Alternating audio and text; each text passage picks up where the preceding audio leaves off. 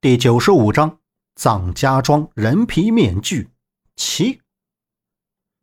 梦莎看到前面的老婆婆，不禁心中一惊，轻声道：“这就是我那天看到的婆婆。”老婆婆还是穿着那天的衣服，走路的样子一点儿也没变，手里提着一盏油灯往前走着。杨木站在山哥的旁边，左右看着他们现在所处位置的两边对应盖着的房子，房屋的大小相同，门口两边都挂着破旧的红色灯笼，两边的门墙与下一户隔上五六米远。同样的房屋，同样的门口和同样的红色灯笼。他们几个人也缓缓向前，陈方安眸光警惕，留意走过的每一处地方。周震虽然握着手电筒和杨默他们一起走着，但在这黑夜里，他尽量保持着一副精神抖擞、无所畏惧的样子，不能让别人知道他怕鬼、怕黑。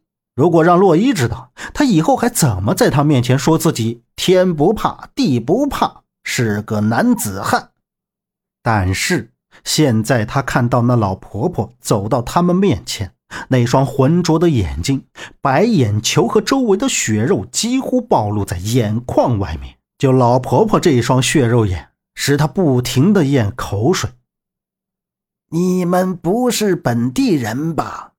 尽快离开这里，这里的人都很古怪。若是继续待在这儿，就会有麻烦上身的。老婆婆停下来，脸对着他们，声音像是在念书一样说着。杨木盯着老婆婆看了一会儿，刚想上前说话，就被孟莎一把拽住。孟莎对着杨木微微摇头。山哥站在最前面，面色一正，双手向后一摆，让他们别动，别说话。他自己也没有去跟老婆婆说话，而是观察着身前的老婆婆。老婆婆没有听到回声，又重复念了一遍。这回还是没有人说话。老婆婆摇晃着头，缓缓离开。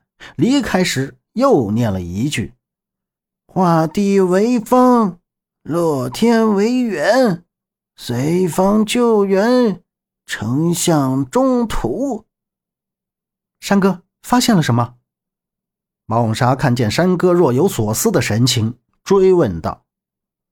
山哥抬头盯着头顶上漆黑黑的夜空，看着老婆婆消失的方向，没有说话，而是手一挥，走，又向前走去。他们刚走没几步，身前不远处那个婆婆又出现了，还和刚才一样，同样的语气，说着同样的话：“画地为方，落天为圆。”说着。走过他们身边，然后消失不见了。我们遇到鬼了，真遇到鬼了！周震吞着口水，眼睛瞪着老婆婆消失的方向，喝道：“杨木点着他，严肃道：‘周震，别胡说八道。’嗯，你们没有看见那婆婆身后站着一名白衣女鬼吗？”周震神色慌张的说道。什么白衣女鬼？你别在这吓唬人，让大家恐慌！孟莎喝道。山哥抬起头看了看周围，对大家说道：“这个地方邪气太重，阴气也很重，而且空气中弥漫着一股淡香味儿。这香水味儿很容易让人产生幻觉。刚才这位小兄弟。”说他在那位老人身后看到了什么东西，那么其他人肯定也会产生不同的幻觉，看到的也不同。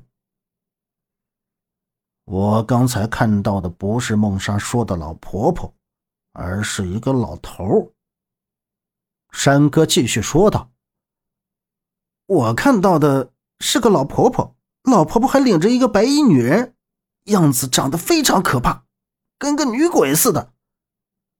周震比划着：“这里不能久留，快走！”山哥说着，已经向前走了好几步。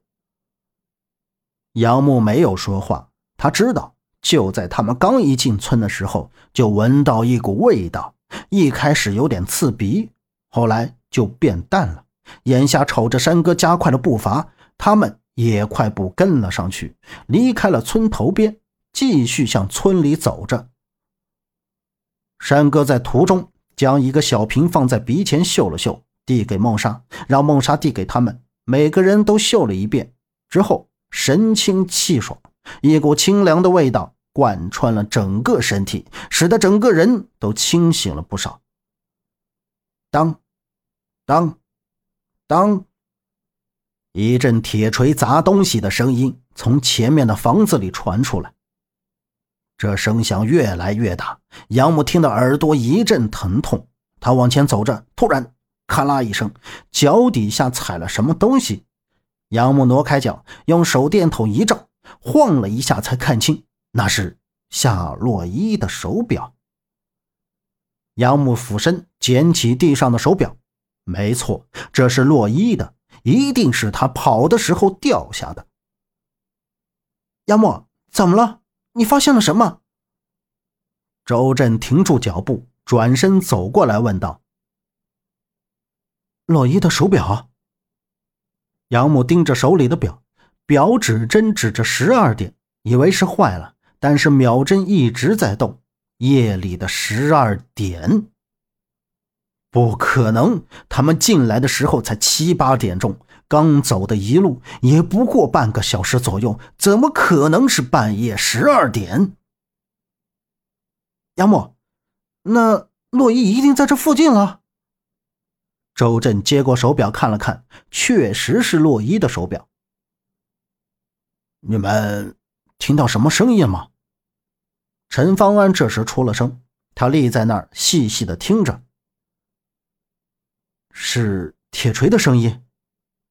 杨木捂着耳朵说道：“不是铁链。”陈方安顺着那个声音走去，山哥站在后面喝道：“小心危险，别去！”说话间，陈方安已经走到右面的胡同里，杨木闻声跟了过去。陈方安在胡同里贴着墙边，边走边听着。最后立在一户没有灯光的人家，他看到大门还是木质的，开着一个缝隙。他走上前，慢慢推开门，院子里拉了好多铁链，风一吹，铁链随风摆动，发出声响。铁链上垂挂着一张张露着两个空洞的面具，乍一看像挂着人头，不禁让人浑身颤抖。杨木这时也跟了进来。看到满院子挂着的东西，把他吓得大惊失色。这场景就跟赵大爷讲的藏家庄女子幺儿取人皮做面具的画面一模一样。陈方安站在第一个铁链下面，抬头看着眼前的面具，面具上被划出一道道的口子，裂开的形状像皮开肉绽一样恐怖。陈方安拿下一个面具，摸了摸上面的口子，这表面的手感跟人的皮肤一样，难道真的是用人皮做的面具吗？杨木这时看到陈方安身后出现一个人，那人手里握着一把刀，冲着陈方安就挥了过去。杨木大喝一声：“陈方安，小心啊，后面有人！”陈方安目光一侧，立刻转身后退。将手里的面具朝那人扔了过去。本集播讲完毕，感谢您的收听。